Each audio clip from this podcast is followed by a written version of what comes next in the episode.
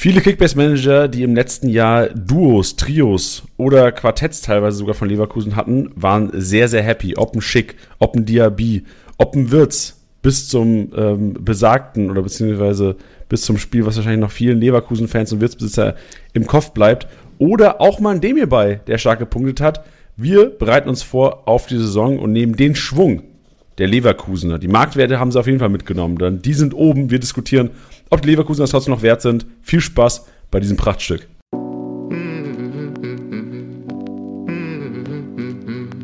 Spieltagssieger Besieger. Der Kickbase Podcast. Du hörst die Club Podcast Reihe.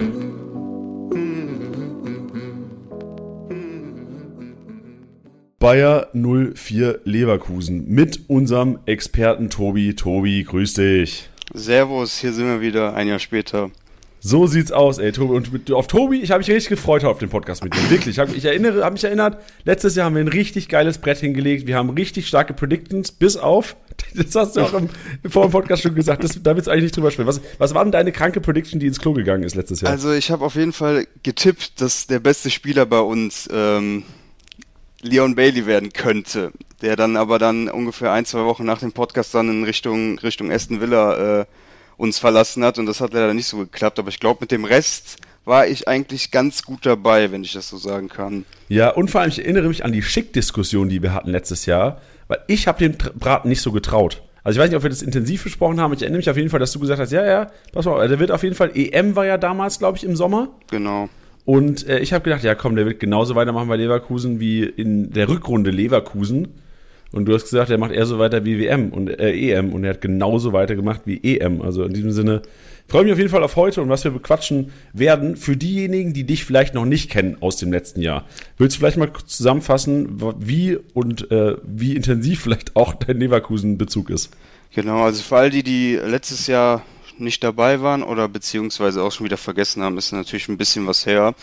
Ähm, ich bin jetzt seit gefühlt, also seit meiner Kindheit, ich bin jetzt 31, seit, ich glaube mit 8 hatte ich meinen ersten Stadionbesuch damals und jetzt seit ja, knapp 15 Jahren auch eine Dauerkarte im Stadion, eigentlich immer äh, repräsentativ für unseren Club, manchmal ein bisschen überkritisch hier und da, aber was letzte Saison angeht, da kann man auf jeden Fall nicht meckern. Eigentlich ganz im Gegenteil. Hätte mir jemand gesagt, dass wir am 33. Spieltag schon, ich glaube, mit sechs Punkten Abstand zum vierten Platz uns für die Champions League qualifiziert hätten, äh, hätte ich das, glaube ich, sofort unterschrieben. Und äh, ja, momentan sieht es eigentlich ganz gut aus bei uns.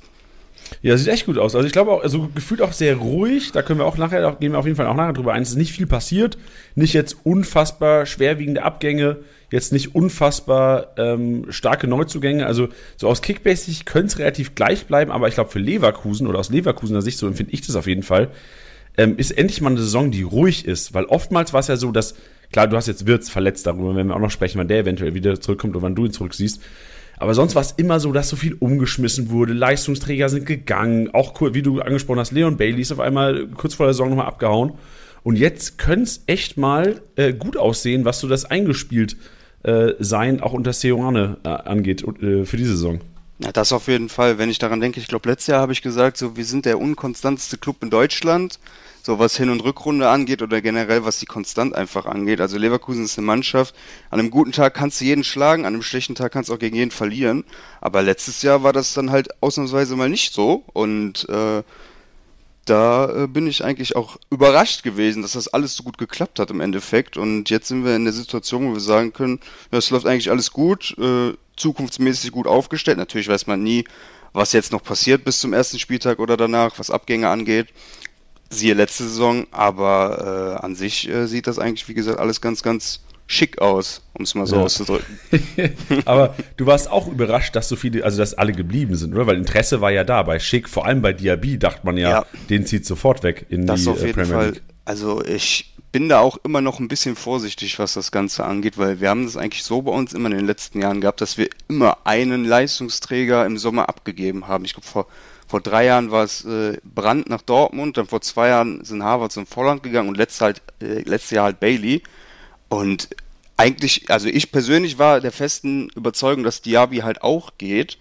Aber er ist, glaube ich, gestern auch wieder ins Training eingestiegen. Auf den, auf den sozialen Medien sieht das alles sehr, sehr freu dich aus, dass er wieder da ist, aber man darf sich ja nicht täuschen lassen. Aber wenn, wenn das alles so zusammenbleibt, wie es halt momentan ist, dann kann vielleicht auch was ich gehen in ähm, ich will jetzt nicht ich will jetzt nichts äh, hier anpreisen aber doch doch genau dafür bist du da preis mal an Digga.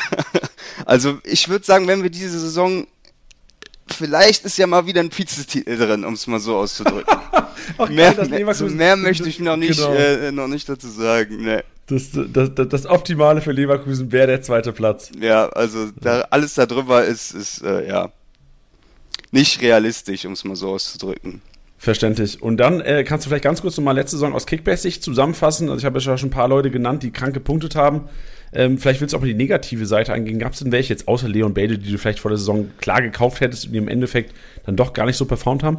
Ähm, so auf den ersten Anschlag fällt mir da jetzt gar keiner so wirklich ein. Also was ich auf jeden Fall sagen kann, ist natürlich, wenn du jetzt mal unser Offensivtrio da rausnimmst, die halt wirklich von Anfang bis Ende stark performt haben, halt mit Diaby, Schick und Würz, bis halt Würz, ich glaube am 25. 26. Spieltag ist er ja dann verletzt gewesen für den Rest der Saison. Ähm, Negativbeispiel, also ich hatte letzte Saison, glaube ich, auch gesagt, dass ich Charles Arangis nicht mehr so gut einschätze. Äh, einfach weil er in die Jahre gekommen ist und auf seiner Position halt eine Dauerrotation quasi stattfindet. Und ist auch mal wieder verletzt gewesen, ein bisschen länger. Zum Ende der Saison war er dann wieder ein bisschen besser. Ich glaube, der hat im ganzen, im ganzen Jahr keine 2000 Punkte gemacht, wenn ich mich jetzt nicht vertue. Also mich würde es überraschen, wenn er 2000 Punkte gemacht hat. Der hat ja kaum gespielt, der Kollege. Ja, das ist auf ich jeden das Fall. mal an. Also wir haben Charles Aranguis haben wir bei Wow, Sauklapp. 1936. Wenn sind wir Experten, du. nee, aber ich glaube, Anfang der Saison hätte man das vielleicht noch ein bisschen anders gedacht, aber ich finde halt immer bei, bei Arangis ist das so, eine, der ist halt kein klassischer Kickbase-Spieler, finde ich. Also wenn man sich den im Stadion anguckt, ohne jetzt irgendwas mit Kickbase in Verbindung zu bringen, ähm, ist halt immer mega wichtig für die Mannschaft, läuft viel, Zweikampfstab, macht Räume dicht, aber sowas ist halt nicht Kickbase relevant, also gerade was, was halt Laufleistung und, und defensives Bewusstsein angeht, finde ich. Dann ist dann auch wieder das Gegenbeispiel, wo ich halt letztes Jahr auch schon gesagt habe, ich finde ihn eigentlich nicht so gut und dann gucke ich mir wieder die Kickbase-Punkte an und da ist auch wieder schon im oberen Drittel dabei, Kirim Demirbay halt. Ähm, wo ich mir auch wieder sagen kann, der hat fast, ich glaube, fast 3000 Punkte gemacht, im Schnitt auch so 95, 100. Ja, 98, ja. Genau, und dann, aber wenn, wenn du dir den anguckst im Spiel, dann frage ich mich immer, wie geht das? Also, er hat keinen guten Ruf bei uns und ich glaube, das wird auch sich nichts mehr, nicht mehr ändern, wirklich. Aber gut, für Kickbase scheint er da genau der richtige Mann zu sein, aufgrund, äh, ja, ich glaube, vieler, vieler äh, Ballbesitzphasen, die er halt hat, oder Seitenverlagerungen, die halt öfters mal über ihn gehen. Er ist halt stark im Aufbau mit eingebunden, wenn er denn spielt. Ähm, um da einfach mal, wie gesagt, zu Arangis das Gegenbeispiel zu nennen. Ansonsten, äh, Negativbeispiel, was kann ich denn noch sagen? Eventuell Nadim Amiri, der zum Winter verliehen worden ist. Da habe ich, glaube ich, auch ein bisschen, bisschen äh, mehr von erhofft. Und ich glaube, er ist zwar jetzt wieder da, aber ich glaube, das ist nur eine Frage der Zeit, bis dann auch ein klarer Abgang irgendwo zustande kommt. Es würde mich auf jeden Fall überraschen, wenn er dann, dann zum Ende des Transfersfensters noch bei uns ist. Ja, glaube ich auch. Also, aber also wahrscheinlich auch eine Sache, wer geht noch alles? Also, wenn da vorne zwei Offensive gehen, auf einmal hast du vielleicht wieder einen Startelfplatz für Amiri. Ja, das hat er auch Fall. jetzt, äh, ich glaube, wo hat er gespielt? In Florenz, richtig? Äh, nee, nicht FC Florenz. Genua, nicht Sampdoria. Ah, genau. Genau, und sind, glaube ich, sogar abgestiegen. Also. Ja, ich habe ich hab, ich hab nur ab und zu mal gesehen, dass er eine Bude gemacht hat, ähm, aber waren, waren glaube ich, jetzt nicht enorm viele. Nee. Ja, zudem hierbei wollte ich noch sagen, intern bei Kickbase diskutieren wir immer oder reden wir über Demir-by-Disease. Das mhm. ist eigentlich, also Disease ist ja einfach nicht was Negatives, aber aus Kickbase ist dem bei Disease eigentlich eher für die Gegenspieler oder für die Mitspieler gemeint, weil dem bei einer ist, der einfach aus allen Positionen raufrührt und dadurch diese plus 10, so Neuhaus hat manchmal dem bei Disease. So der, der, der zieht einfach ab. Das ist geil, wenn du dem bei bzw. Neuhausbesitzer bist. Oder so Eduard Löwen, wenn er gespielt hat. Auch immer bei Bochum. Immer dem bei Disease gehabt. Davon sprechen wir so ein bisschen intern, deswegen ähm, hoffen, hoffen eigentlich alle Kickbase-Mitarbeiter immer wieder, dass Demi bei der Startelf steht, wenn wir uns da ein bisschen lustig drüber machen können. Aber ich glaube, du hast du die nicht sogar letztes Jahr irgendwo? Ja, klar, der, der Demi bei dir siehst, die hole ich mir alle, die Leute. Sehr schön. Dann lass mal nach vorne blicken. Genug Demi bei Disease, oder wir können ja diskutieren, ob es sie eventuell auch in diesem Jahr gibt. Aber es gab, auch wenn wenig passiert ist, trotzdem einige Zu- und Abgänge. Und wir reden vielleicht ganz kurz mal über die Abgänge und ob sie überhaupt wehtun. Mhm. Tobi, Lukas Alario, Lennart Grill, Baumgartlinger und äh, Sadik Fofana, von dem du vielleicht, von dem, von dem brauche ich von dir auf jeden Fall noch die zweite äh, Liga-Infos, ob der relevant ist bei den Nürnbergern. Aber fang gerne mal, fang gerne mal mit Fofana an und sag vielleicht auch mal den Zweitliga-Managern da draußen, ob der Kollege ein geiler Innenverteidiger sein könnte für Liga 2. Also ich glaube, was das angeht, also bei uns ist er auf jeden Fall ist absolut der richtige Schritt, dass er jetzt erstmal nicht mehr, mehr da ist, weil äh, auf der Verteidigerposition sind wir auf jeden Fall sehr, sehr gut bestückt und ähm, das war definitiv der richtige Schritt. Ob er sich dann bei Nürnberg direkt durchsetzen kann, weiß ich nicht. Ähm, da habe ich jetzt auch die natürlich die Nürnberger äh, äh, Kaderaufstellung jetzt nicht vorm Kopf. Ähm, es ist vielleicht ein Versuch wert, allerdings würde ich jetzt dafür nicht meine Hand ins Feuer legen. Ja, was ich, warum ich den so auf der Rechnung habe, ich habe den eigentlich gar nicht auf der Rechnung gehabt, aber wir zocken ähm, mit unserem Zweitliga-Podcast, quasi in der Kickbase-Liga, da spielt auch Christian Martenia mit. Mhm. Und Christian Martenia hat sich vor Fahner in die Innenverteidigung gestellt und hat den auch teilweise, ich glaube, also es ist 500k oder 400k oder sowas oder 600k gewesen, auch leicht überbezahlt, glaube ich. Und habe ich gedacht, hä, irgendwas ist da. Und ich habe mir gedacht, ey, wenn ich mit Tobi rede, will ich Infos von dem haben zu dem. Ich glaube, da hat dann äh, Martinia ein paar Infos mehr als ich, was das ja, angeht, das, auf jeden das Fall. Das wird wahrscheinlich auch so bleiben. Bei mir ja. ist ja nur reine Interpretation. Genau. Gut, dann gerne mal zu den anderen, vielleicht ein kurzes Wort, ob es weh tut oder ob eventuell ähm, eh keine Relevanz gehabt dieses Jahr. Ja, also bei Lennart Grill, der ja nach Union äh, verliehen worden ist, ist es auf jeden Fall der richtige Schritt. Ich glaube, wir, wir sind der einzige Verein, der fast immer zwei Torhüter auf der Bank hat, was ich auch nicht verstehen kann. Und mit äh, ja, Niklas Lomb, der ist halt der dritte Torwart, ein bisschen das Maskottchen des Teams. Ähm, und dann noch, ich glaube, André Lunev ist ja die Nummer zwei. Ich glaube, das ist momentan der absolut richtige Schritt für Lennart Grill. Und wenn er sich bei Union durchsetzen kann, wer weiß, Radetzkis Vertrag läuft nur noch ein Jahr. Muss man mal gucken, wie sich das alles entwickelt. Ja, ich glaube auch für Grill ist, ist, ein sehr, ist ein sehr crucial Jahr dieses Jahr. Also wenn er sich, ist ja U21-Nationaltorhüter gewesen, bei Lautern äh, unfassbar stark gespielt. Dann war dieser, diese, der Move nach Leverkusen und wir Lautern haben uns damals schon gedacht, so, boah, also klar, geil, Bundesliga-Bank, aber dass Radetzky mal nicht Nummer 1 wird, da muss ja schon einiges passieren. Ja, das auf jeden Fall. Also von daher würde ich auch sagen, jetzt richtiger Schritt, nochmal einen Schritt zurück, oder Schritt zurück ist ja auch wild. Also Union Berlin spielt ja auch, ähm, hat oh, einen Platz hinter Leverkusen gefinisht, mhm. oder zwei Plätze hinter Leverkusen gefinisht. Ähm, trotzdem da eine Chance, aber wir haben auch schon jetzt gestern bei, im Union Berlin Podcast gehört, der Kollege hat gesagt, äh, Renault startet erstmal wahrscheinlich. Ja, ich glaube, das ist auch einfach die Lobby, die dann erstmal da ist. Ähm, für, für Renault auf jeden Fall, aber wie sich das dann halt entwickelt, muss man dann sehen, ne? Das stimmt. Dann gerne mal äh, auf Baumgartlinger. Vereinslos, ist das Karriereende bei Baumgartlinger? Ich glaube auf jeden Fall, also offiziell ein Karriereende war es eigentlich nicht. Ähm, aber ich, er hat ja eine schwere Knieverletzung gehabt, ist dann, ich glaube, beim letzten Spiel nochmal äh, für uns aufgelaufen, abschiedsmäßig. Ähm, aber eigentlich hatte ich das eher im Kopf, dass das eher nur äh, äh, quasi, dass er bei uns aufhört. Ob er jetzt dann wirklich im Endeffekt ein Karriereende vollzieht, muss man abwarten. Aber das, das dann auch nicht vielleicht. so. Ja, ja. okay. Gut. Ja, dann gerne noch kurz zu Lukas Alario. Ja, also ich hatte ja letztes Jahr, ich weiß nicht, ob du dich daran erinnern kannst, da habe ich auch schon gesagt, ich finde Lukas Alario ist eigentlich ein sehr, sehr guter Stürmer. Ähm, sehr Abschluss, äh, abschlussstark, im, im Strafraum halt immer auch anspielbar und äh, ist aber das Problem, dass wir halt mit Patrick Schick auch einen Stürmer haben, der ja dann letztes Jahr gezeigt hat, äh, oder mehr als gezeigt hat, was in ihm steckt. Und da, da bleibt dann auch nichts anderes übrig, als für den Lukas Alario zu sagen, okay, ich habe hier jetzt lang genug auf der Bank gesessen, dann versuche ich nochmal was Neues. Und in meinen Augen bekommt Frankfurt dann wirklich guten Stürmer und auch sehr, sehr günstig, meiner Meinung nach. Nur, ich glaube, für 6,5 Millionen oder sowas. Ähm, und da können sich die Frankfurter auf jeden Fall freuen. Aus Bayer Sicht auf jeden Fall ist der Abgang mh, hm, zu verkraften irgendwo, finde ich. Also man hat ja damals schon im, Winter mit Sada Asmun einen Stürmer aus Petersburg geholt oder eine hängende Spitze. Ähm, und jetzt auch mit Adam Rossek, auf den wir gleich nochmal kommen, ähm, auch einen für die Offensivabteilung. Ich glaube also, das ist dann für alle Beteiligten bestens gelaufen, was das angeht. Ja, ich dachte auch schon eigentlich, als dieser Asmun-Transfer äh, announced wurde, dass Alario noch im Winter geht. Davon war auch wahrscheinlich primär auszugehen. Wahrscheinlich gab es da irgendwie keinen richtigen Abnehmer. Ja, ich glaube das auch und ich glaube, Schick war ja auch, ich weiß jetzt gar nicht mehr, der hat sich, glaube ich, am, am äh, Ende der Hinrunde. Stimmt, in Mainz hat er sich verletzt gehabt. Ich glaube, in Köln war das gewesen. Der, der einen blöden Tritt am Fuß bekommen oder ich glaube, der war sogar zweimal verletzt, wo du ah, Mainz genau. erwähnst. Wahrscheinlich rede ich vom zweiten Mal. Ja, genau. Und dann ist dann halt, wenn du dann, also weil Schick ist ja leider auch, auch wenn es jetzt die Saison ein bisschen besser äh, lief, immer mal wieder ein bisschen verletzungsanfällig und äh, ich glaube, deswegen hat man Lukas Alario nochmal behalten.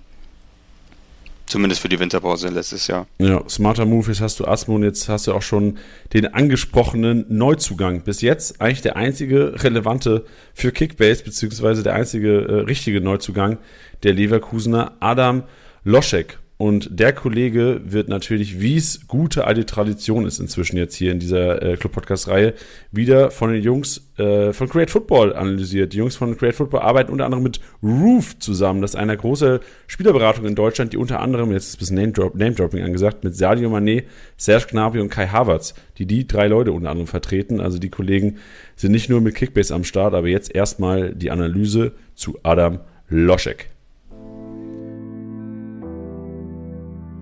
Neuzugänge im Datencheck mit unserem Partner Create Football. Einmal mehr heißt es in der Leverkusener Transferpolitik Klasse statt Masse. Man hat einen Spieler verpflichtet für die Offensive mit Adam Lotzek, der für 13 Millionen von Sparta Prag kommt. Tschechisches Top-Talent ähm, und das nicht ohne Grund. FIFA Karrieremodus zockern wird der Spieler übrigens ein Begriff sein, hat dort ja ein 87er Potenzial ja, wie wird er dem Ganzen gerecht? Ein extrem variabler Offensivspieler, der vorne fast alle Positionen bekleiden kann, links außen, hängende Spitze, offensives Mittelfeld oder auch als Mittelstürmer aktiv und auch auf dem Spielfeld zeichnen ihn verschiedene Stärken aus. Stark im 1 gegen 1, äh, versucht immer wieder Chancen für seine Mitspieler zu kreieren, indem er eben per Pass die Tiefe sucht. Da dürfte auch Patrick Schick sehr von profitieren. Aber Lotzek kann auch selber den Abschluss suchen wo kann er im System von Bayern 04 spielen. Jetzt in Abwesenheit von Florian Wirz, der ja wahrscheinlich noch bis Jahresende ausfallen dürfte, wird wahrscheinlich Lotzig die hängende Spitze geben. Das ist auch seine beste Position, wo er am meisten zur Geltung kommt. Wenn Wirz zurückkehrt, kann es gut sein, dass er auf einen der beiden Flügel äh, abkippt, wahrscheinlich auf den linken, damit er von dort äh, aus nach innen ziehen kann und von da aus den Abschluss sucht. Woran er noch arbeiten muss, das ist vor allem seine Defensivarbeit gegen den Ball und auch seine Schussgenauigkeit, weil die da doch noch um einiges zu wünschen übrig lässt. Wenn er da noch präziser wird, dann dürfte er auch einer sein, der für mehrere Tore gut ist in der Saison. Also eintüten, Tobi, oder? Ist auf jeden Fall eine Option, um es mal so auszudrücken. Also ist auf jeden Fall ein sehr, sehr großes Talent, wo auch Dortmund und Bayern äh, angeblich Interesse haben. Ähm, dass er dann im Endeffekt zu uns gekommen ist, ist auf jeden Fall ein guter Move vom Club und zeigt auch wieder, dass das Leverkusen gerade international eigentlich einen immer einen guten Ruf hat für junge Spieler auch. Ähm, hat natürlich mit Patrick Schick dann auch direkt einen Kollegen aus der Nationalmannschaft hier, hat vielleicht auch eine Rolle gespielt beim Wechsel. Aber ich glaube, für die Zukunft ist das auf jeden Fall einer. Ich meine, der hat, ich glaube, 19, 20 Millionen gekostet, ähm, der auf jeden Fall auf dem Radar äh, sein sollte. Jetzt gerade auch, weil Florian Würz wahrscheinlich noch die ganze Hinrunde ausfällt. Ähm, und da wird er das äh, vermutlich das eine oder öfter mal zum Einsatz kommen. Vielleicht auch öfter. Aber das muss man dann alles sehen. Aber es ist auf jeden Fall einer mit Stammspielerpotenzial und äh, für die Zukunft auf jeden Fall was Gutes. Ja, vor allem in Kickbase 14,2 Millionen stand jetzt äh, zur Aufzeichnung steigend. Also ich glaube auch die Kickbase-Manager sind da draußen so ein bisschen auf den Riecher gekommen. Ich war letztens feiern und habe einen Tschechen kennengelernt. Und äh, da habe ich mir gedacht, ey, da nutze ich die Chance mal. Das ist selbst, selbst betrunken morgens um vier im Club, denke ich ja Kickbase. habe ich den Kollegen gefragt, so, pass mal auf, ey, Adam Loschek, was hältst du denn von dem? Und der Kollege hat eine halbe Stunde gequatscht. Also war, im Endeffekt war mir dann vielleicht nicht zu viel. So, er hätte mir auch fünf Minuten gereicht. Aber er war sehr, sehr begeistert und hat gesagt, he's gonna crush the Bundesliga. Ähm, natürlich weiß ich nicht, wie viel der Promille-Stand da eventuell Einfluss auch drauf hat. Aber er war sehr, sehr begeistert und hat gesagt, ey, Schick und Loschek, Loschek die Kombi, ähm, like, äh, ich habe ja gesagt so, you will remember, you will remember. Ich sagte, ja, okay. Also, von daher, ich glaube, so die, die Tschechen sind auch relativ heiß auf die Bundesliga dieses Jahr und vor allem auf Leverkusen. Also vielleicht, also Trikotverkäufe sollt ihr vielleicht auch mal äh, hier ähm, vielleicht Leverkusen. Marketingmäßig genau. in, in den Osten verschieben, ja. Richtig, richtig, das wird lohnen.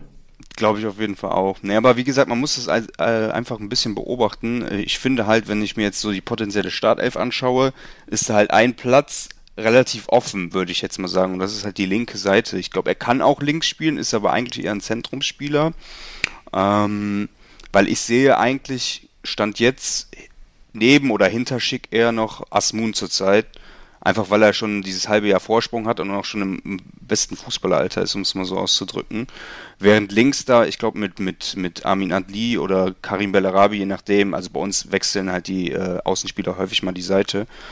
Ähm, und man muss auch abwarten, was mit Paulinho ist. Da gibt es ja auch zig Gerüchte wegen Abgänge und ähm, muss man einfach mal abwarten. Aber ich würde, glaube ich, am Anfang eher noch mit, mit Sada Asmun gehen, wenn Klossek denn nur im Zentrum spielen könnte.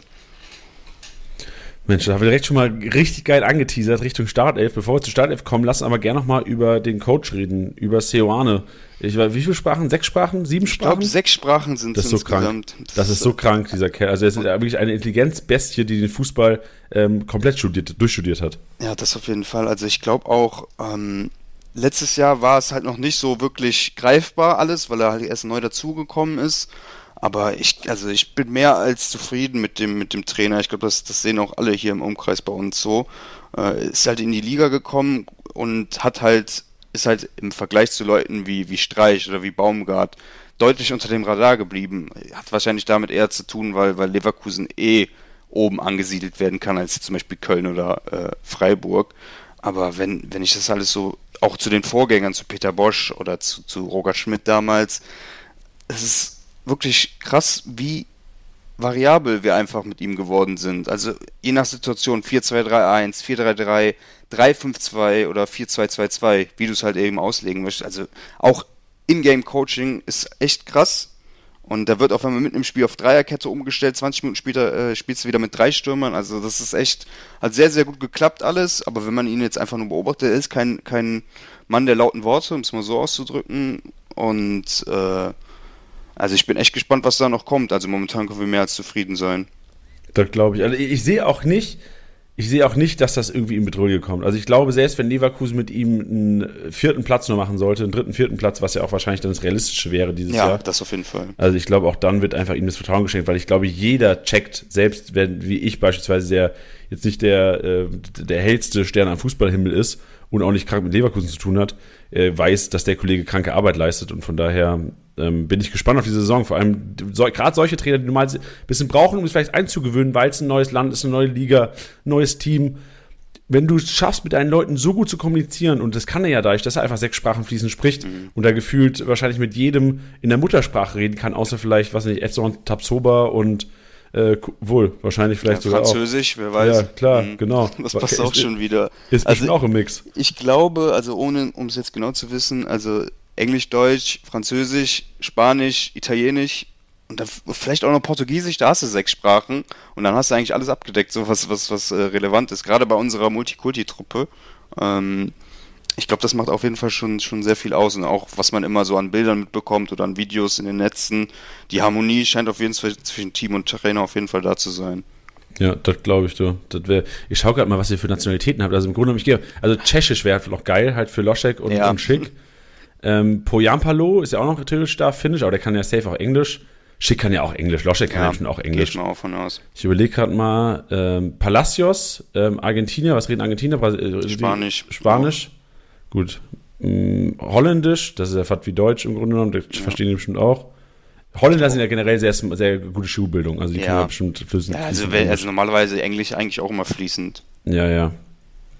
Gut, also ich sag mal, darüber brauchen wir uns keine Gedanken machen. Gedanken ja. machen wir uns lieber vielleicht über eine eventuelle Rotation bzw. das System Seoane. Aus Kickbase-Sicht auch immer relevant, ob Start, äh, bzw. ob Pressekonferenzen lohnen bei Seoane. Direkt mal die Frage an dich, Tobi. Guckst du dir Pressekonferenzen an und wenn ja, würdest du sie empfehlen, Kickbase Manager zu schauen vorm Spieltag? Also ich sage auf jeden Fall, ich habe mir jetzt nicht alle Pressekonferenzen angeguckt, das natürlich nicht, aber ähm, die eine oder andere auf jeden Fall schon mal. Ähm, und ich finde einfach bei unseren Pressekonferenzen, Pressekonferenzen kannst du eigentlich schon ziemlich viel raushören, äh, was das Ganze angeht. Also Seoane ist, ist einer, der redet nicht viel um heißen Brei herum, der sagt, wie es ist. Äh, klar, natürlich sagt er jetzt nicht, der Spieler spielt 100% oder der halt 100% nicht. Aber ich glaube, an den, an den äh, Pressekonferenzen kann man schon deutlich absehen, in was für eine Richtung das am, am jeweiligen Wochenende gehen wird. Welche Pressekonferenz ist besser, Leverkusen oder Kickbase? Ah, die Kickbase auf jeden Fall. Gut. für, für, alle Hörer, äh, freitags 17, 17 Uhr sind wir am Start für euch immer. Dann System. System Seoane, ähm, gibt es ein festes Team, was immer gespielt wird oder auch abhängig Gegner, beziehungsweise auch im Spiel wahrscheinlich Spielsituation? Ja, also wie ich ja eben schon gesagt habe, sehr, sehr variabel, was das Ganze angeht. Also als Startelf kannst du eigentlich im Normalfall immer von einem 4-2-3-1 ausgehen. Ähm, oder halt 4-3-3, je nachdem, wie man es auslegt. Ähm, wir hatten halt in, in, in der Vergangenheit, ich glaube, weiß noch, die Klatsche, die wir im, in, gegen Bayern bekommen haben in der Hinrunde, wo es, glaube ich, zur Halbzeit 5-0 oder so stand. Ich erinnere mich, ja. Ja, ich, ich erinnere mich leider auch. Ähm, da wurde dann auch, glaube ich, dann nach dem 5-0 hört sich jetzt krass an, aber wurde dann auch das System umgestellt. Da hast du, glaube ich, in der, in der, in der äh, zweiten Halbzeit nur noch eingefangen und einen selber gemacht. Da lief es dann auch ein bisschen besser. Klar, Bayern haben Gang runtergeschaltet. Ähm, aber auch äh, gutes Beispiel war Atalanta Bergamo in der Euroleague, wo wir leider ausgeschieden sind. Mhm. Da sind wir 1-0 in Führung gegangen. Atalanta hat direkt das 1-1 gemacht und dann haben die uns bombardiert mit Angriffen und äh, du hast saß eigentlich vor dem Fernsehen und hast gedacht, jetzt gleich klingelt es hier drei, vier Mal. Ich, ich habe sogar geguckt, das Spiel, ich erinnere mich, ja. Es war ähm, auswärts, gell? Genau, ja, ja und dann ähm, ich glaube, dann stand es 2-1 und dann hast du auch wieder eine Systemänderung gehabt. Ich glaube, dann bist du hast halt mit Dreierkette angefangen, bist halt auf Viererkette dann wieder zurückgegangen und in dem Moment wurde das ganze Spiel auch wieder anders. Hat am Ende dann leider nicht mehr gereicht und auch im Rückspiel leider nicht gewonnen. Ähm, aber was, was, also es ist kein Trainer, der stur an seinem System festhält von der ersten bis zur letzten Minute. Ja, ist auf der einen Seite natürlich wertvoll, auf der anderen Seite für uns Kickbase-Manager auch eine gewisse Unsicherheit, gerade so was Leute angeht, die ein bisschen näher vielleicht an der Startelf sind, aber nicht hundertprozentig gesetzt sind. Ja, Dann lass uns doch, ja, sorry, was, äh, ich, ich nee, wollte nee, überleiten zur Startelf. Kannst du gerne machen. Genau, dann lass mal Richtung Startelf gehen, weil da werden wir ja genau das besprechen, welche Spieler eventuell klar sicher gesetzt sind, wo es Duelle gibt und vor allem das wichtigste Kickbase-Relevanz. Was holen die Jungs an Punkten? Und Tobi, ich würde sagen, pack das Ding einfach mal äh, am, am Schwanz. Ja. Von daher fangen wir mal ähm, hinten an, räumen wir hinten auf. Also hinten ist auch wie letzte Saison eigentlich, obwohl, wie gesagt, der Vertrag läuft nächstes Jahr aus, muss man alles ein bisschen beobachten, aber Stand jetzt, Kapitän, äh, ist auch, glaube ich, wenn ich mich nicht täusche, letzte Saison der zweitbeste Torwart in Kickbase gewesen. Oder, auf, oder unter den Top 3, was ich auch nicht verstehen kann irgendwo, aber hat halt irgendwie gereicht. Lukas Radetzky ist auf jeden Fall klare Nummer 1. Ähm, ich weiß nicht, willst du irgendwas zu dem Kollegen sagen? Ähm, ich will vielleicht allgemein mal was anteasern schon mal. Wir haben die Torhüterbewertung überarbeitet dieses Jahr.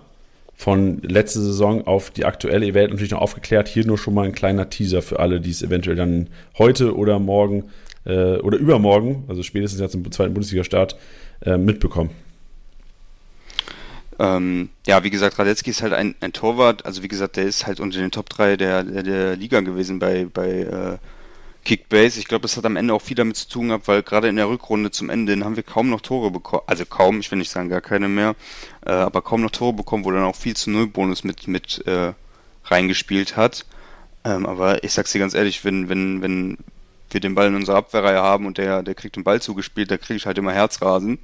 Das sage ich dir ganz ehrlich, das hatte ich auch, als ich den Kollegen habe. Ja. Und ich, äh, wir sind auch, äh, ich glaube, gegen Karlsruhe im Pokal in der zweiten Runde sind wir schon ausgeschieden, weil, weil der Kollege sich quasi fast ein, ins eigene Tor gehauen hat. Ähm, aber irgendwie schafft, also auf der Linie ist er wirklich überragend. Da, da macht ihm keiner was vor.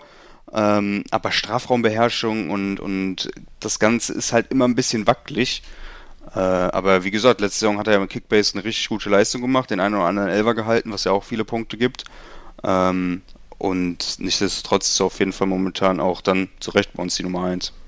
Ja, zu ihm ganz kurz noch aus meiner Kickbase-Sicht. Ich finde Radetzky, und nimm's mir nicht böse, Tobi, ich finde ihn einer der unattraktivsten Kickbase-Torhüter. Ich weiß nicht warum, das ist so in meinem Kopf drin. Ich hatte einmal, glaube ich, letzte Saison über zwei, drei Spieltage Lukas Radetzky und es ist für mich immer viel zu viel Finanz, also gerade jetzt ist, zu dem Zeitpunkt generell muss man sagen, wahrscheinlich 19,7 Millionen, knapp 20, viel zu viel für einen Torhüter ja, für den Anfang. Klar aber auch generell, ich hatte irgendwie Lukas Radetzky, vielleicht ist es auch eine subjektive Wahrnehmung, aber ich fühle mich dem nicht sicher, nicht, genauso wie, wie bei Robin Zentner.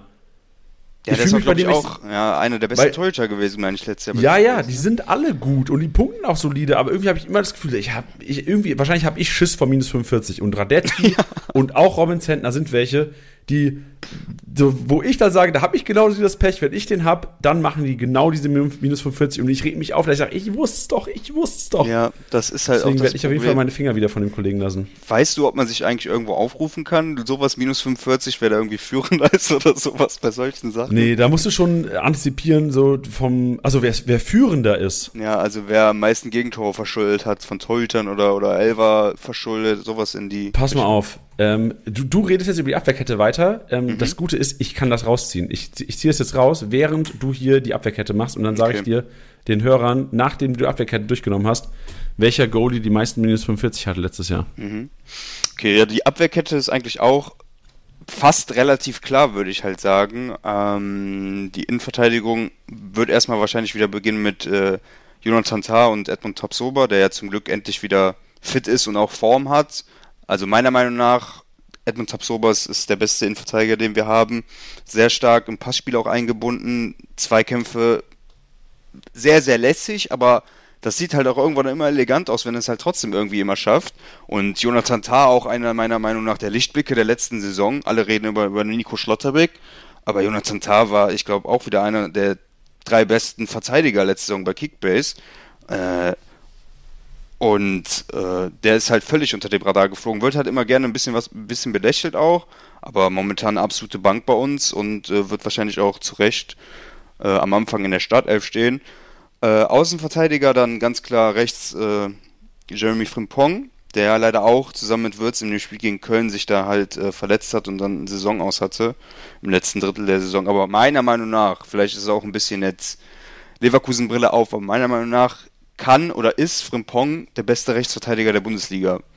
Also, nee, du haust heute Thesen raus, Digga. Ich bin hier gerade auf Analyse ziehen und du haust hier Thesen raus, Digga. Wir müssen mal eingreifen. Ja, sag mir, sag mir einen, der besser ist. Oder wo du denkst, der, der ist wahrscheinlich besser oder macht mehr Punkte. Wo ich denke, der macht mehr Punkte? Als, als Außen, als, äh, okay, du kannst jetzt nur auf Außenverteidiger zielen, aber als Rechtsverteidiger, als purer Rechtsverteidiger. Ja, gebe ich dir recht. Ähm, also da, da, fällt mir jetzt auf Anhieb keiner sofort ein, der sagt, oh, der ist halt ja. auch so auf also dem Ich, ich glaube, der, der halt offensiv, halt, sorry, ja. ja. Genau. Ich wollte nur sagen, offensiv sehe ich Frimpong auf jeden Fall wahrscheinlich als besten Rechtsverteidiger der Bundesliga. Defensiv sehe ich halt wahrscheinlich ja. noch ähm, andere, also ein Pavard Defensiv genau, ist auf jeden klar. Fall nochmal eine andere Nummer. Aber ich das glaube, es ist vom Mix. Ich gebe dir recht, ja. Das ist, ist, ist wahrscheinlich ein Top, Top 2, Top 3 Rechtsverteidiger und wahrscheinlich der Top 1, wenn es Richtung Offensivaktion geht. Ja, das ist auf jeden Fall vor allem dann noch im, im Verbund, wenn, wenn Muster Diaby vor dir steht und wenn die beiden auf dich zukommen über die rechte Seite, ich glaube, dann, äh, dann brennen die Hacken von einigen Abwehrspielen halt schon mal gerne. Ähm, aber wie gesagt, äh, ist auch, glaube ich, momentan sehr, sehr günstig noch ich, bei äh, Kickbase. Ich glaube, fast 15 Millionen. Ich bin mir jetzt aber nicht unsicher. Und ja, wie, ist, wie, genau, 13,5 und vor allem, du hast gesagt, kurze Nachfrage nochmal, weil du gesagt hast, ihr seid im 26. Spieltag oder im 26. Spieltag gegen Köln da leider verletzt. Er ist auch fit, er wird fit zum ersten Spieltag. Ja, das auf jeden Fall. Der ist auch, glaube ich, der hat auch die, die, äh, am letzten Spieltag, letzte Saison, hat er auch schon wieder mitgespielt. Also ist auf jeden Fall dabei.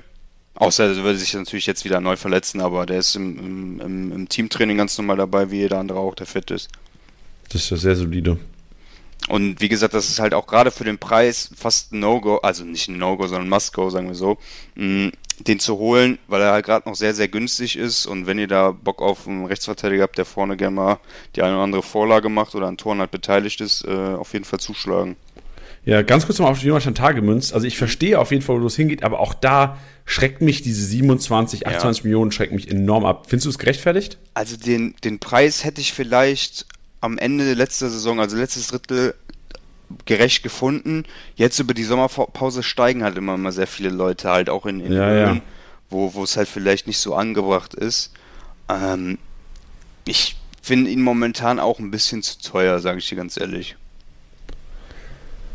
Weil man ja, muss natürlich auch wieder bestätigen, was, was, was letzte Saison äh, ablief. Ähm, und der, also starten wird er auf jeden Fall, da gehe ich fest von aus. Ob er dann auch nochmal dasselbe Niveau hat wie letztes Jahr, muss man abwarten. Äh, zuzutrauen ist es ihm auf jeden Fall. Aber mich würde jetzt auch nicht wundern, wenn da jetzt nicht wieder regelmäßig über 100 Punkte Spiele dabei kommen. Ja, vor allem, also ich weiß auch gar nicht, warum Tar so starke Punkte hat letztes Jahr. War es vielleicht auch, weil Tabsoba nicht die ganze Zeit auf einem hundertprozentigen Level war und teilweise auch gar nicht gespielt hatte? Das kann gut Oder sein. hat er sich einfach so weiterentwickelt? Weil ich habe ein bisschen Schiss, dass, wenn Tabsoba, der eigentlich meiner Meinung nach der geilere Kickbase-Punkter ist, ja. vom Spielstil her wiederkommt, dass Tar vielleicht gar nicht, natürlich, wenn er überragend spielt, wird er natürlich auch Kickbase-Punkte machen, überragend.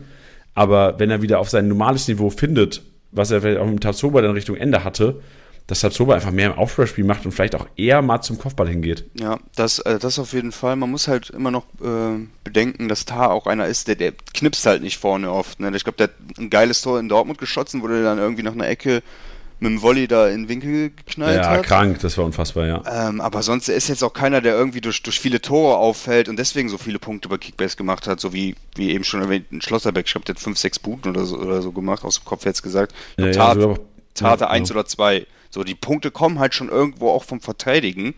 Ähm, und wie gesagt, ich glaube, wir hatten halt viele zu Null Bonusse dabei, aber ohne mich jetzt da, äh, ich habe jetzt keine Tabelle oder so vor Augen. Klar, also wenn ich die Wahl zwischen Tabsoba und Tutar hätte, wo momentan ein Unterschied ist, dass Tar 7 oder 8 Millionen teurer ist, Tabsoba, dann nehme ich auf jeden Fall Tabsoba, ohne Frage, ohne zweimal nachzudenken. Aber Ja, ohne jetzt Tar, du- ja, Tar irgendwie sich schmälern zu wollen. Wie, wie nimmst du denn links? Weil da jetzt, weil es war ja relativ easy jetzt. Frimpong, Tar, Tabsoba. Jetzt, für links haben wir dich eingeladen, Tobi.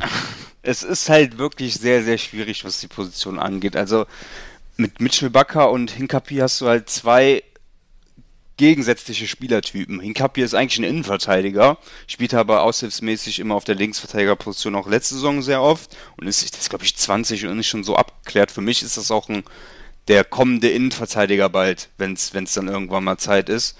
Ähm, absolutes Talent und Mitchell Bakker hat die Saison stark angefangen und wirklich auch offensive Präsenz, äh, zweikampfstark, dynamisch. Aber dann im Laufe der Saison, ich glaube, dann war er auch ein bisschen länger mal verletzt. In der Zeit hat sich Hinkapi halt ein bisschen festgespielt. Und zum Ende der Saison war halt der äh, Piero Hinkapi dann irgendwie ein bisschen mehr gesetzt. Einfach weil er, weil er halt hinten ein bisschen sicherer ist. Und äh, Mitchell Bakker halt eher so der offensivere Verteidiger ist, um, es den halt auch schon seit der Winterpause immer wieder Abgangsgerüchte schon gibt. Ich glaube, Newcastle war halt sehr, sehr interessiert schon im Winter und da hieß es dann auch schon von vielen, vielen Quellen, das ist schon fast fix, dass der nach England geht, am Ende dann doch nicht.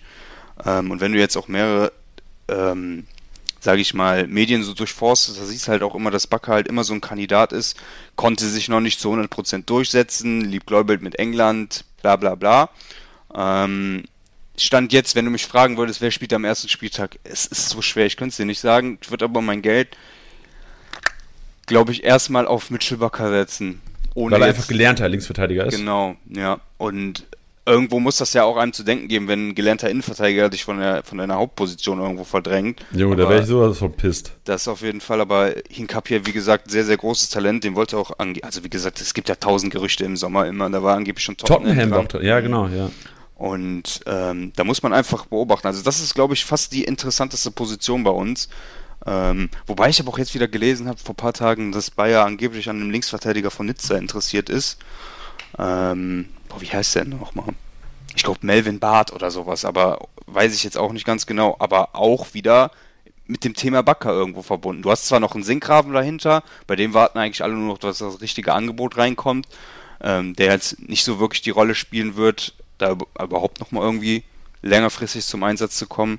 Aber zwischen Bakker und Hinkapier muss man einfach die Saison beobachten. Ich würde mit Bakker starten, würde mich aber nicht wundern, wenn Hinkapier da irgendwie langfristig dann eventuell die Rolle übernehmen würde, wenn Bakker sich da nicht steigert. Sehr gut, genau. Und jetzt äh, hast du die Abwehrkette durchgenommen und ich äh, liefere natürlich, wie versprochen, jetzt die Statistik, auf die alle gewartet haben, nicht, weil ich habe es nicht hinbekommen. Es tut mir leid, Freunde. Ich, hätt- ich habe alles gegeben. So. Ich war so abgelenkt wie möglich hier im Podcast. Ähm, das Einzige, was ich rausziehen konnte, war Fehler vor Gegentor. Ähm, da waren, ich glaube, Neuer und äh, Schwolo tatsächlich vorne. Ach krass, guck mal, das wird, also Neuer wird doch niemand denken. Ja, das stimmt. Das will Das echt so niemand krass. denken. Also ich finde Torhüter sowieso immer so ein Glücksspiel bei Kickbase. Letztes Jahr haben wir hier über Ortega geredet, der glaube ich dann immer nur eine mittelmäßige Saison hingelegt hat. Ohne das jetzt äh, im Kopf äh, irgendwie ganz genau zu wissen.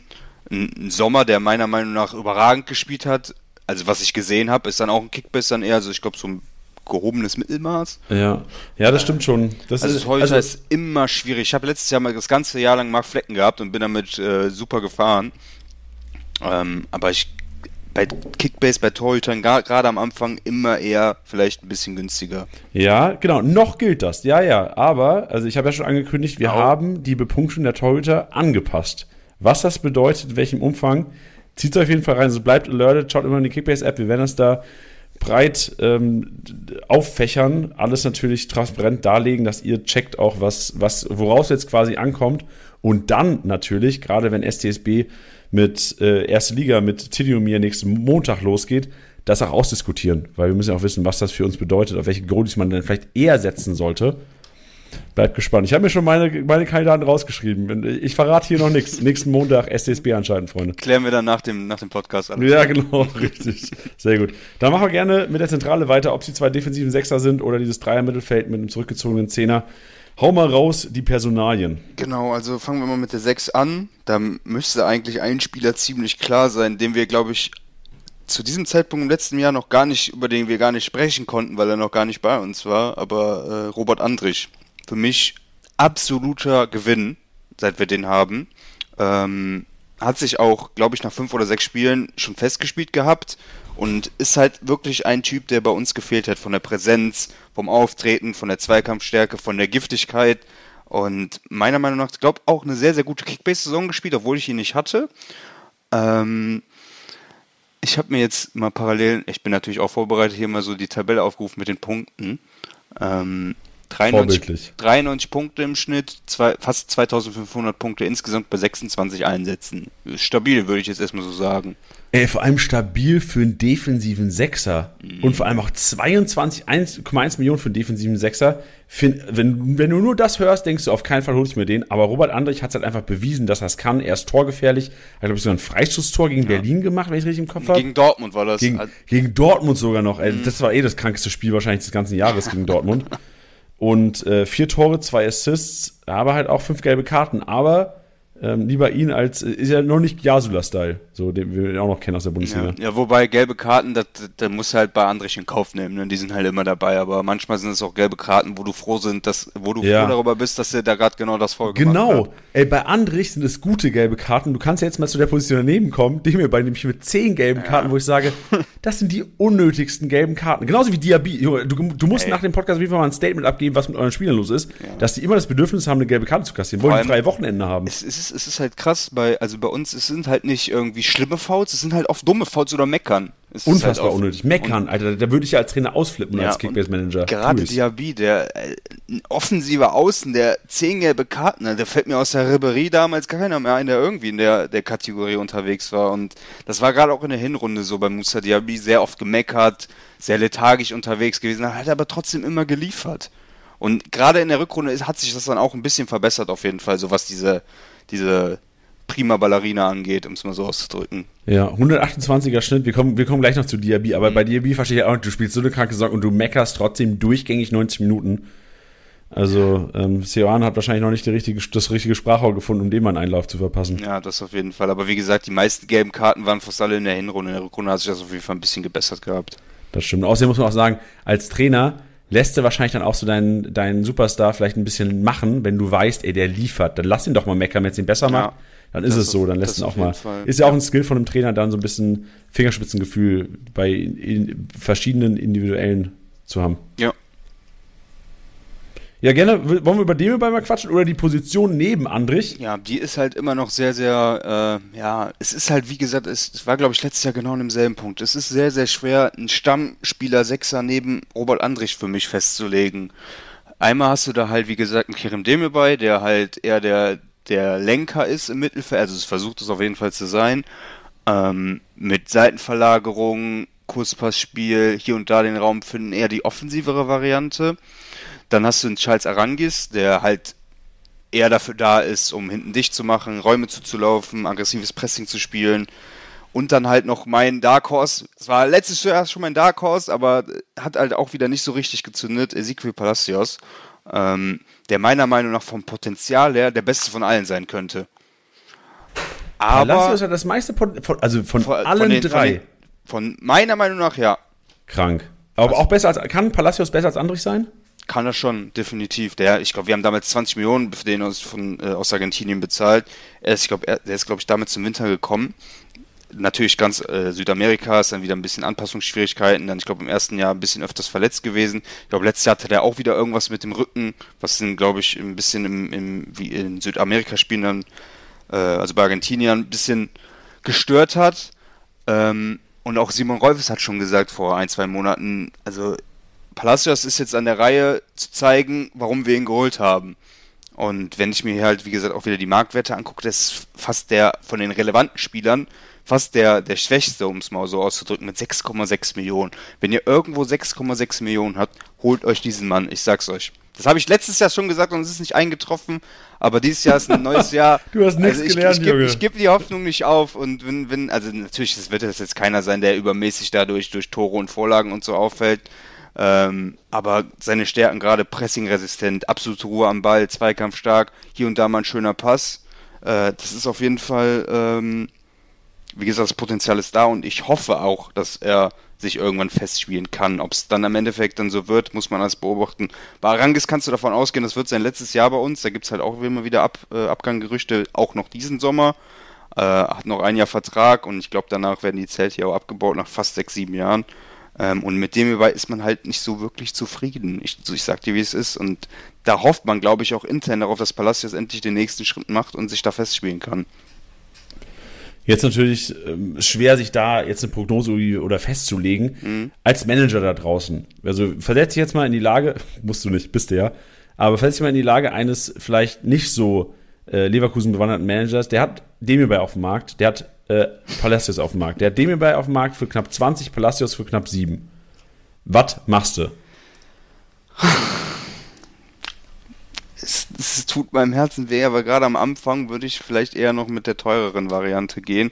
Einfach aufgrund der Lobby, ähm, aufgrund der ja schon öfter gezeigten Stärken würde ich dann eventuell eher mit dem hierbei gehen. Aber wie auch äh, eben schon bei der Linksverteidigerposition, mich würde es nicht wundern, wenn langfristig da Palacios Stammspieler sein könnte. Und wie gesagt, ein Arangis hast du halt auch, der halt zum, zum Ende hin vor dem hierbei gesetzt war, neben Andrich. Also bei den drei ist es fast genauso wie hinten links, da kannst du am Tag einen aussuchen und am nächsten Woche spielt dann wieder der andere, dann spielt der Champions League wieder der andere und ja, alles sehr, sehr schwierig, was die zweite Sechster-Position angeht. Ja, verstehe ich. Dann lass uns doch lieber vielleicht zu was Einfachem gehen, Fragezeichen, nämlich der Offensive beziehungsweise auch der Zehner-Position oder wie, wie du vermagst oder wie, wie es aussehen mag, ohne wird, weil das können wir vielleicht auch noch kurz thematisieren, der wird ja auf keinen Fall ready zum ersten Spieltag. Nee, auf gar keinen Fall. Also kannst du froh sein, wenn er vielleicht noch den einen oder anderen Einsatz vor der Winterpause hat. Was ich alle, also, also ich persönlich hoffe, dass das Würz nicht zur WM mitgenommen wird. Einfach aus den, aus den Gründen, damit er sich hier in Ruhe weiter vorbereiten kann und äh, EM 2024 ist dann, ist dann, fängt dann seine Nationalmannschaftskarriere so richtig an im eigenen Land. Äh, Deswegen hoffe ich, dass er sich hier äh, richtig vorbereiten kann. Kreuzbandriss mit 19 oder so, das ist auch nicht schön. Also da muss er sich wahrscheinlich eh erstmal wieder in Form spielen. Ähm, deswegen würde ich jetzt eher in der Hinrunde auch von ihm abraten. Je nachdem, wie tief der Preis dann auch halt fällt. Ja, klar, ich habe nur gerade gelesen, geht wohl mit ins Trainingslager, aber ich glaube auch einfach nur so im ja, Team sein, weiteres Training. Aufbautraining, genau. ja, genau, richtig. Ja. Also ich also glaube, gerade, also gerade bei, bei Liga Insider sieht die, die Headline Weiser und Wirtz reisen mit ins Trainingslager. Wenn du nur das siehst, denkst du, Junge, rauf auf den Kollegen. Aber ja. ordnet es ein, Leute, ordnet es ein.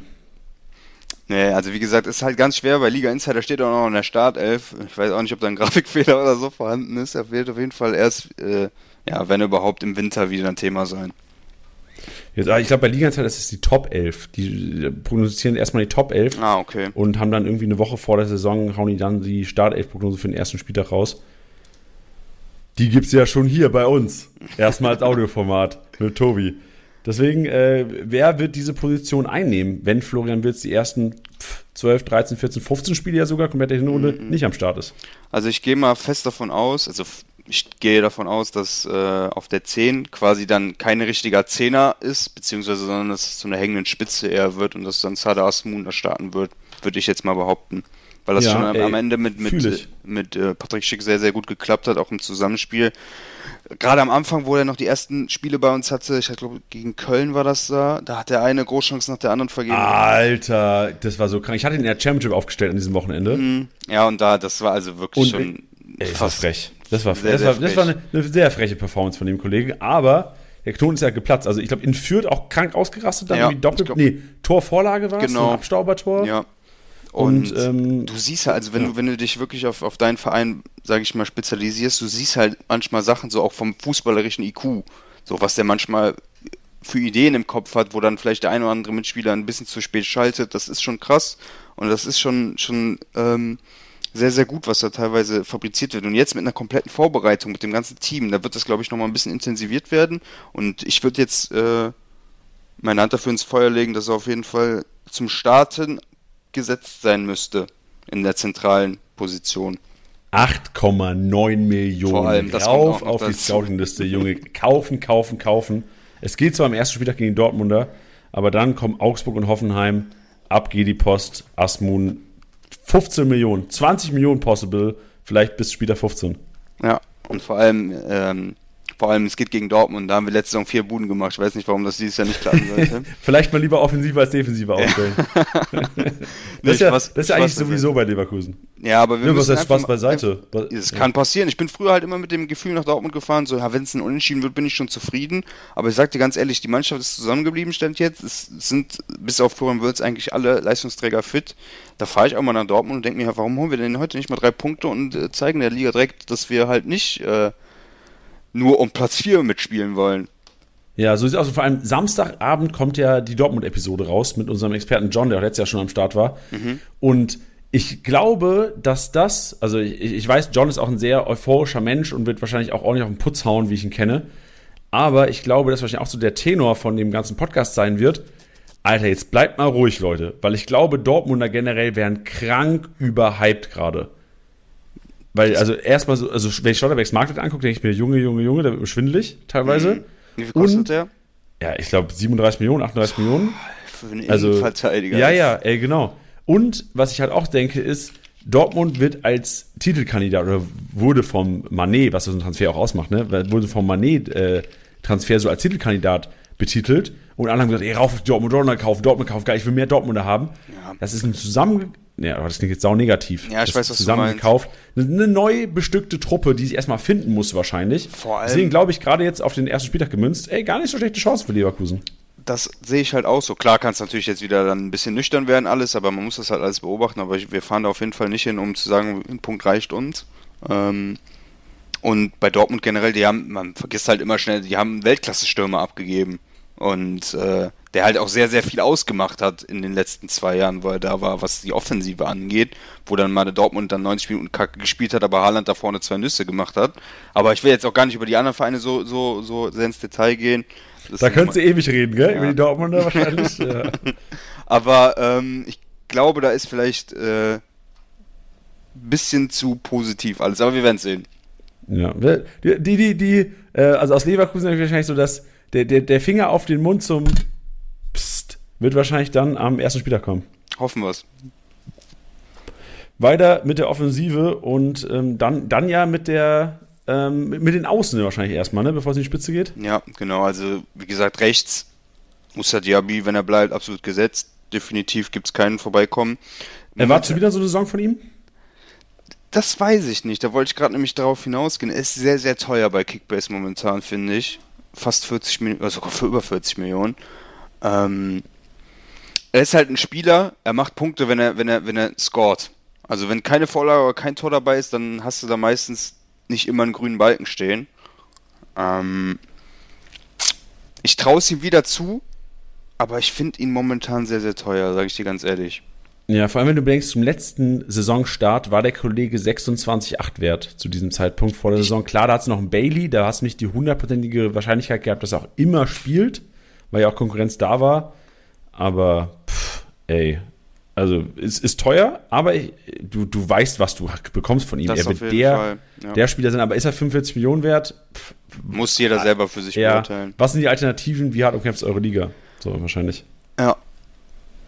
Dann geh doch mal gerne zur anderen Seite rüber, weil da ist, glaube ich, ein bisschen äh, Ja, da ist Preis halt dann äh, wirklich äh, ja, ziehen los quasi, wer heute spielen darf, weil da, da bin ich auch selber noch absolut überfragt, weil du hast da erstens mit, wie gesagt, ich weiß nicht, ob Klosek äh, als auf der linken Position spielen kann. Ich glaube schon, auch wenn das nicht seine, seine, seine ähm, Stammposition ist.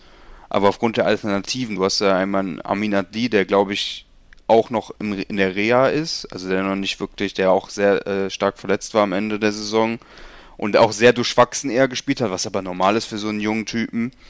Ähm, dann hast du dann noch den, den Altmeister, Karim Bellarabi, der aber leider, auch wenn sich's blöd anhört, alle drei Wochen, alle vier Wochen sich einen Muskelfaserriss zu, zuzieht. Und das ist nicht übertrieben? Nee, das ist wirklich nicht übertrieben. Ähm, allerdings fand ich, er hat letzte Saison für seine Verhältnisse stark gepunktet. Dafür, dass er nur 5 Millionen im Schnitt wert ist. Aber ja, der es hat Demir bei Disease. Der hat Demir bei Disease. Der es rührt auch. immer drauf, wenn er den Ball hat. Weil, weil bei der Ravi ist halt die Sache, entweder knallt er den in den Winkel oder der knallt ihn aus dem Stadion. Da gibt's nichts dazwischen. Und ähm, aber äh, ja, Bellarabi ist dann halt auch eher so einer, der spielt dann, wenn die anderen momentan nicht besser sind als er und wenn er mal ein bisschen Feuer ist, aber der ist halt eher so in der Joker-Rolle. Ähm, da bleiben eigentlich nicht mehr viele übrig, aber Was halt mit noch, Paulinho? da wollte ich gerade drauf Ah, genau. Ey, sorry, ich greife dir alles vor heute. Äh, ist einer, ich weiß nicht mehr, ich glaube gegen Wolfsburg in der Rückrunde ein Doppelpack nach Einwechslung und dann dachten alle, endlich, wir haben so lange drauf gewartet. Der hat ja auch einen Kreuzbandriss, ich glaube vor zwei Jahren, so dass es endlich explodiert. Dieser Junge ist, ist äh, sehr, sehr gutes Talent. Hat dann auch wieder regelmäßig gespielt, allerdings dann halt mal hier und da durchwachsen, dann mal wieder besser. Also es ist ein bisschen schwierig bei Paulinho alles. Und man geht eigentlich, also man ist am Ende der Saison fast davon ausgegangen, dass er den Verein verlässt, weil sein Vertrag nur noch ein Jahr läuft. Und bei Bayer heißt es immer, entweder verlängert man vorher den Vertrag oder man wird verkauft. Also geht keine Ablöse frei. Ähm, Stand jetzt läuft der Vertrag halt noch im nächsten Sommer aus. Gerüchte sind halt ein bisschen leise. Gab halt äh, vor zwei Monaten ein Gerücht, ähm, dass wir jemanden aus Donetsk holen wollen. Ich glaube, Mudrik heißt er. Und das zieht sich wie Kaugummi seit so vielen Monaten.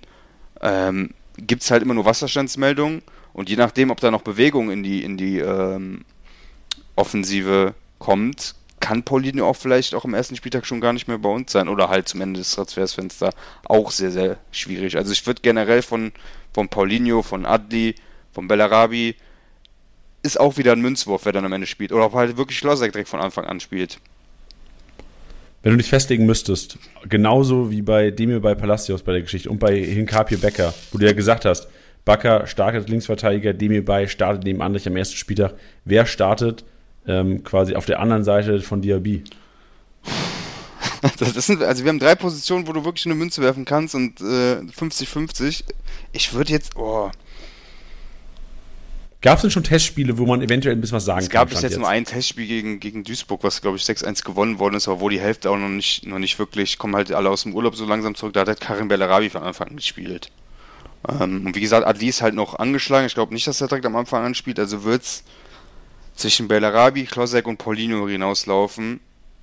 Ich würde vielleicht am Anfang mit Bellarabi gehen. Wirklich? Das heißt, Bellarabi dann über rechts und links. Diaby. Aber Diaby. Es ist wirklich wieder wie ein Münzwurf. Wenn am Ende dann, äh, dann Klosek oder Paulino spielt, dann dürft ihr mich nicht verurteilen. Ähm, es ist halt sehr schwer, was soll ich sagen. Interessant. Also, ich bin in den Podcast gegangen und habe gedacht, Loschek startet am ersten Spieltag. Wie gesagt, das Aber, kann natürlich auch ja. passieren, aber als Neuzugang immer und dann ist man noch ein bisschen jünger. Ich meine, ähm, dann kommen halt vielleicht die Leute erstmal vorrangig, die ein bisschen bessere Lobby bei dir haben. Ähm, vielleicht würde der Trainer, wie gesagt, auf Bellarabi gehen. Aber wie gesagt, wenn es am Ende Klossek wird, dann darf man sich, also würde ich mich auch nicht wundern. Dafür muss man einfach ein bisschen die Tests jetzt abwarten.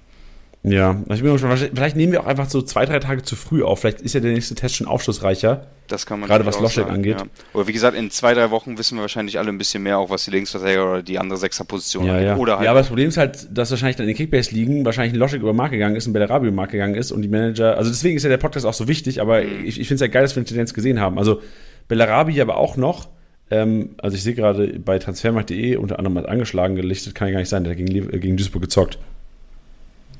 Bellara ja, der Bellarabi hat gespielt. Nicht, dass er schon wieder verletzt ist. Ich sehe gerade hier, ähm, was hat der Ja, Kollege? Transfermarkt.de aufwachen, Leute. Bellarabi ist fit. Könnt ihr direkt wieder reinsetzen, den Kollege. Gut, dann lass uns in die Spitze gehen. Da wird die Sache ja durchaus einfacher und schneller und auch äh, wahrscheinlich kaufempfehlungslastiger. Ja, das auf jeden Fall. Also gibt's gen es ist quasi genauso sicher wie der Torwart, quasi. Ähm, Patrick Schick, unangefochten Nummer 1. Man muss halt immer gucken, äh, je nachdem, wie Schick sich halt fühlt. Da kann nämlich auch ein Sada Asmun auf einmal in, in die Spitze rücken oder ein Adam Klosek und dann werden die ganzen Positionen auch schon wieder offener, was das angeht. Du hast ja nicht nur einen Stürmer und keinen Ersatz dafür. Ähm, aber an Schick gibt es kein Vorbeikommen. Meiner Meinung nach, wenn Lewandowski die Bayern noch verlässt, der beste pure Mittelstürmer in der Bundesliga. Uff, direkt wieder hart geschossen, hart geschossen gegen die Dortmunder. Also ich finde einen Schick schon besser als einen Sebastian Haller, sage ich dir ganz ehrlich, ohne jetzt lang zu überlegen. Ja, äh, nee, also ich meine, er hat es bewiesen in der Bundesliga, dass er gut spielen kann. Ich, also klar, perspektivisch auf jeden Fall. Ähm, ja, ich, ich will mich nicht festlegen. Ich bin ja auch hier auf neutralem Boden, das kannst du ja hier ausmachen. Ja. Ich setze dich mal mit unserem Dortmund-Experten an den Tisch abends. Ja, gerne machen. Stell mal, stell mal das Mikro in die Mitte. Ihr, könnt, sehen, ihr, habt, doch, ihr habt, doch, die, die, ähm, die Umfragen die letzte Zeit immer wieder gemacht. Dann macht doch mal schick und macht doch mal Haller. Mal gucken, wie die, wie die Leute dann abstimmen. Oh, das können wir machen. Geil, Alter, stark. Stimmt. Ey, wir hatten bei Wolfsburg hatten wir, ähm, ach, du, du meinst die Umfragen. Jetzt verstehe ich, was du meinst in der, in der Instagram-Story. Ja, genau. Ihr hattet, glaube ich, ich glaube, André Silva und, und Player war das? Einmal ja, ja, genau. Sowas halt. Ey, was wir bei Wolfsburg gemacht haben, das können wir jetzt easier machen hier einfach, ähm, ist, dass wir auf Liga Insider gesagt haben, ey Jungs, schreibt mal bei Liga Insider rein, weil das war bei, bei Wolfsburg war so, dass ich gesagt habe, Anton wird besser punkten als Octavio, Otavio, aber die Community, vor allem auf Liga Insider, liebt Otavio und ist, egal gegen wen es geht, wird Otavio be, be, quasi bevorteiligt. Genauso war es so. Otavio hat die Abstimmung gewonnen gegen Anton, weil ich nicht so klar, wie ich es prediktet habe, aber ähm, Anton auf jeden Fall nicht so viele Stimmen wie Octavio bekommen. Jetzt schreibt doch mal gerne bei Leverkusen oder bei Dortmund rein, ob Schick oder Aller mehr Punkte machen werden am Ende der Saison und äh, stimmt mal ab und äh, dann, also weil ich könnte, ich wüsste es nicht. Ich wüsste es echt nicht. Äh, ich, ich weiß nur, dass beide uns un, un, äh, un, wie sagt man, ungefähr, Mensch, da war das Wort weg, ungefähr gleich viel wert sind. Ähm, aber mein, also ich glaube, wenn ich mich jetzt auf das Fenster, wenn ich mich entscheiden müsste, wie bei dir beispielsweise jetzt linksverteidige Position oder die anderen beiden, würde ich sagen, Aller macht mehr Punkte. Gehe ich nicht mit, aber wir werden es ja sehen. geil, sehr gut. Ey, das ist doch geil. So, so muss es auch sein. Ähm, dann lass uns gerne zum Abschluss, Tobi, noch eine Top 3 und eine Flop 3 raushauen. Ich glaube, ähm, das ist vielleicht immer so eine ganz gute Zusammenfassung für die Manager, die vielleicht auch während dem Podcast hören, was anderes gemacht haben. Ich will ja gar nicht wissen, was ihr alles macht da draußen. eigentlich will ich wissen, was ihr macht. Schreibt uns gerne mal, was ihr so macht beim Podcast hören. Interessiert mich. Ich habe mit einem gesprochen, der hat gesagt, er macht Gartenarbeit. Habe ich gefeiert. Also wenn ihr Gartenarbeit gemacht haben solltet und vielleicht nicht ganz aufgepasst haben solltet, hier vielleicht nochmal eine kurze Zusammenfassung von Tobi, wer die Top 3 und die Flop 3 sein sollten oder sein sind dieses Jahr. Flop 3, die drei zu diesem Preis auf keinen Fall eintüten und äh, Top 3, die drei zu dem Preis safe mitnehmen. Okay, dann fange ich mal mit den, mit den Flop 3 an. Ähm, man muss das ja auch ein bisschen immer zur Relation zum Marktwert halt ziehen. Und ähm, Flop 3, ohne jetzt irgendwie Leistung absprechen zu würden, aber ich würde mir einfach bei Kickbase nicht holen, sind äh, Charles Arangis. Wie eben schon angesprochen, wird nicht jünger, starke äh, Konkurrenz auf seiner Position. Und eventuell könnte man dann im Laufe des Jahres wegen der Perspektive auch einfach sagen, du spielst nächstes Jahr nicht mehr hier. Vielleicht wird dann irgendein anderer vorgezogen. Und meiner Meinung nach ist Charles halt auch leider einfach kein Kickbase-Spieler. Und da werden nicht viele grüne Balken bei rumkommen, auch wenn ich ihn absolut mag. Aber da würde ich auf jeden Fall äh, die Finger von lassen. Ähm, dann den zweiten, den ich mir ja aufgeschrieben habe, vielleicht auch nicht wirklich relevant, aber man weiß ja nie, weil er ist dann irgendwo auch äh, ein Aus Ausweich-Rechtsverteidiger, weil da fehlt uns ein bisschen die Breite hinten rechts, ist äh, Odilon Kosunu, ähm, oh, über den haben wir gar nicht gesprochen, nee. ne? Liegt ja. aber auch einfach daran, dass du mit, wie gesagt, mit Tatab Soba und Hinkapie drei Innenverteidiger hast, die wirklich auf sehr, sehr, sehr hohem Niveau sind. Und Kusunu fällt da ein bisschen ab, aber wie gesagt, ist noch sehr jung. Sein erstes Jahr erst hinter uns und der musste halt äh, am Ende der Saison hauptsächlich als Rechtsverteidiger spielen, weil äh, Frimpong und Fusu Mensa halt beide verletzt waren. Und wenn er so einen Baum als Rechtsverteidiger spielt, dann ist es manchmal ein bisschen schwieriger auch. Ähm, aber da auch, wie gesagt, da hast du halt sehr, sehr starke Konkurrenz. Und da würde ich dann auch meine Finger von lassen. Ist auch, glaube ich, nicht teuer, aber wenn sich welche hier offen einen Schnapper zu machen, glaube ich nicht, dass das ähm, gerade am Anfang der Saison irgendwie sich lohnen würde. Und äh, passt natürlich jetzt zu meiner Prediction, die ich eben gesagt habe, hätte ich mir lieber vorher durchgelesen, habe ich auf, auf der Flop 3 Karim Bellarabi geschrieben. Junge, da hast du dir selbst ins Bein geschossen gerade. ähm, ja, aber da liegt es auch einfach daran, an den Punkten, die ich halt vorher gesagt habe. Sehr oft verletzt, wird älter und du verlierst einfach die Explosivität, mit der der halt immer damals gekommen ist. Ähm, immer mehr und immer mehr. Ähm, deswegen würde ich den halt auch eher in die Flop 3 ziehen. Okay, kann man drüber diskutieren, glaube ich, gerade nach den Aussagen, ja, aber wahrscheinlich auch. sich alles so ein bisschen, aber ist halt, wie gesagt. Ja, so nicht alles. Also sonst war es, glaube ich, sehr stringent. Ich glaube einfach, diese Bellarabi-Geschichte, ich sehe es ja auch, selbst wenn er spielen sollte, ist er wahrscheinlich auch gegen Dortmund nicht der, der jetzt krank einen abreißen wird. Mhm, und dann sehe ich auch, dass wahrscheinlich die Jüngeren irgendwie nachpushen und dann vielleicht ein Loschek dann hinten raus, spielt er 3, 4, ja. wenn eingespielt, wahrscheinlich seine Position irgendwie dann wegschnappt. Das könnte gut sein. Wie gesagt, also am Anfang könnte es vielleicht eine Option sein, ähm, aber ich glaube, desto, desto länger es dauert, desto mehr werden sich da auch die, die äh, ähm, Positionen äh, besser aufteilen lassen. Gerade ja. auch wegen, jetzt kommt auch noch eine Champions League Rotation dazu. Das ist ja generell bei Kickbase immer schwierig mit Mannschaften, die in Europa spielen. Ähm, muss halt auch immer abwarten. So sieht's aus. Dann und, die Top ja, 3. Genau, genau. Oder hast du noch jemanden? Willst du noch jemanden? Willst du Top 4 draus machen? Nö, fällt mir jetzt auf Anhieb keiner ein, wo ich sagen würde, ähm, den unbedingt nicht holen. Wie gesagt, bei Radetzky muss man das einfach abwarten, je nachdem, wie, wie bei euch da die Torwartregelung äh, neu aussieht. Da sind Aber wir alle gespannt. Es ist jetzt kein Torwart, den ich mir unbedingt für den Preis holen würde. Auch, also 19 Millionen, auf gar keinen Fall. Ist ein solider Keeper, stark auf der Linie, aber muss man halt immer ein bisschen Angst haben, dass er irgendwann mit minus 45 dazu rutscht. Richtig. Genau. Dann äh, meine Top 3, klar, ich könnte jetzt einfach sagen, ja, kauft euch Patrick Schick, kauft euch Musa Diaby und kauft euch äh, Florian Würz, wenn er wieder fit ist. Das wäre wahrscheinlich die einfachste Variante. Äh, Habe ich allerdings jetzt mal nicht gemacht. Ähm, ich habe mir dann nämlich drei andere Spieler rausgesucht. Ähm, erstmal Tapsoba, 20 Millionen momentan und wo der, glaube ich, am Ende locker 30 Millionen wert sein könnte, wenn er sein volles Potenzial abruft. Hatte ich ja auch eben schon erwähnt, sehr stark in Spielaufbau mit einbezogen, äh, Zweikampf stark, alles was dazugehört und für den Preis würde ich vielleicht eher einen Tabsoba holen für 20 Millionen als einen Nico Schlotterberg für 37 Millionen. Wenn man äh, 17 Millionen zu viel hat, kann man das gerne machen. Ansonsten würde ich mich lieber bei uns bedienen. Wer hat schon 17 Millionen zu viel? Ja, also gerade ich gehe auf jeden Fall mit dir. Halt. Ja. Ähm, dann äh, den hochgepriesenen Frimpong auf der rechten Abwehrseite.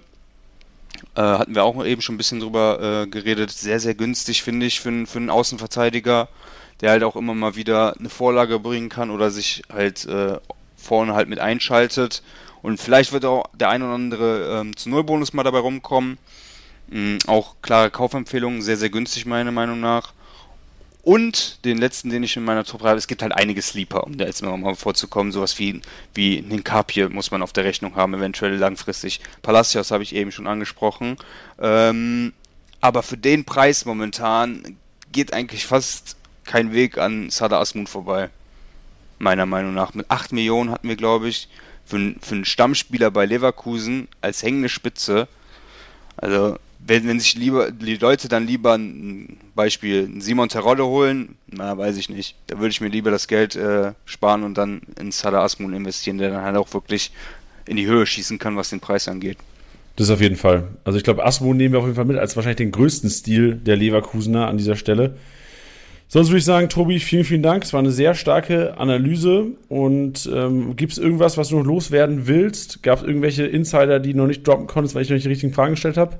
Das jetzt nicht wirklich. Eigentlich haben wir alles besprochen. Müssen wir dann gucken. Bin ich mal gespannt, wie das alles so, so wird, was meine Prediction angeht. Ob dann, ob ich dann nächstes Jahr hier sitze und sagen kann, ja, Palacios, ich habe es alle gesagt. ob sich das genau. Thema dann beendet hat. Ja. Ansonsten haben wir, glaube ich, alles, alles äh, durchgesprochen. Und äh, ich glaube, von, von uns kannst du auf jeden Fall wieder eine gute Saison erwarten erwarten und auch hoffen. Also wenn wir, wenn wir nicht in die ersten vier kommen, dann wird es dann wird's eine Saison des Schweigens. Also alles darunter wäre halt schwach. Ähm, und Leverkusen schön investieren, damit der Marktwert hochgeht. Jo, okay, geil. Mit dieser Aussage können wir, glaube ich, das Mikrofon hier fallen lassen. Also, sage, Tobi, vielen, vielen Dank für deine Zeit. War wieder ein starker Podcast. Und ich freue mich, wenn wir nächstes Jahr hier wieder sitzen und eventuell ja sagen können, wie du gesagt hast, Palacios, habe ich euch gesagt, Asmun, Freunde, ich habe überhaupt auf mich gehört. Genau das will ich hören und ich wünsche dir und Leverkusen ein geiles Jahr. Vielen, vielen Dank. Bis dann. Tschüss. Ciao. Das war's mal wieder mit Spieltastiger Besieger, der Kickbase Podcast. Wenn es euch gefallen hat, bewertet den Podcast gerne auf Spotify, Apple Podcasts und Co.